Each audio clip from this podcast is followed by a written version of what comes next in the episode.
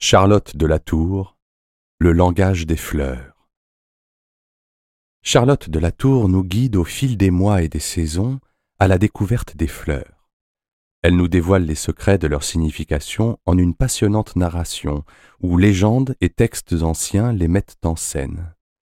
Chaque fleur est méticuleusement décrite, des couleurs complexes de sa robe à son parfum, en passant par les caractéristiques de son mode de vie. Richement illustré, ce classique de l'expression florale est l'ouvrage le plus poétique qui soit pour savoir précisément quelle fleur offrir ou décrypter le message caché derrière un bouquet.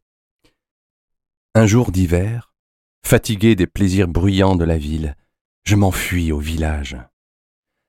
Là, chaque soir, ma bonne nourrice rassemblait autour de son foyer les jeunes bergères qui voulaient apprendre à filer le lin, ou à tresser avec l'osier des corbeilles et des formes à mettre les fromages. Souvent au milieu de ces petites assemblées, on agitait sans s'en douter les questions les plus intéressantes.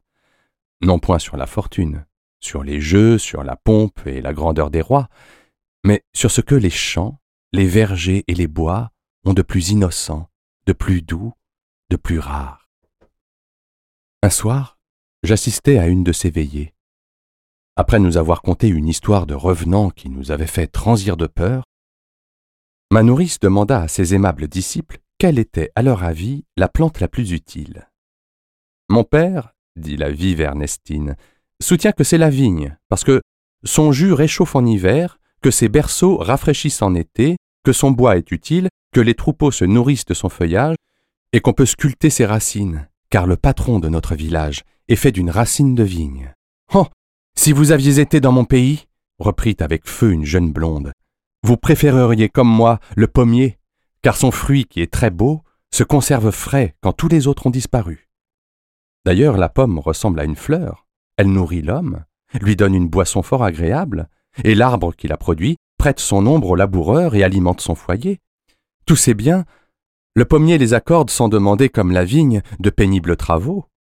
Très bien, dis-je à la jeune fille, mais je crois deviner à votre partialité pour ce bel arbre, à vos yeux bleus, à votre teint délicat que vous êtes né en Normandie.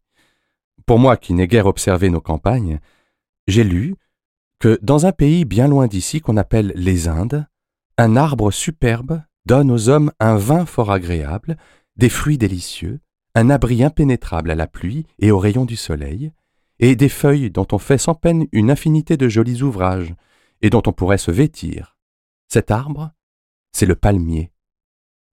On voit bien, ma chère fille, me dit ma nourrice avec un doux sourire, que tu as étudié dans les livres les bienfaits de Dieu.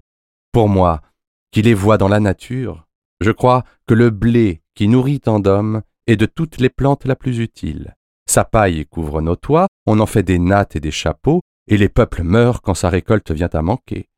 Mais avant de décider si le blé est le plus utile des biens, Dites-nous votre pensée, chère Élise, vous qui, parmi toutes les fleurs, donnâtes l'autre jour le prix à la simple violette.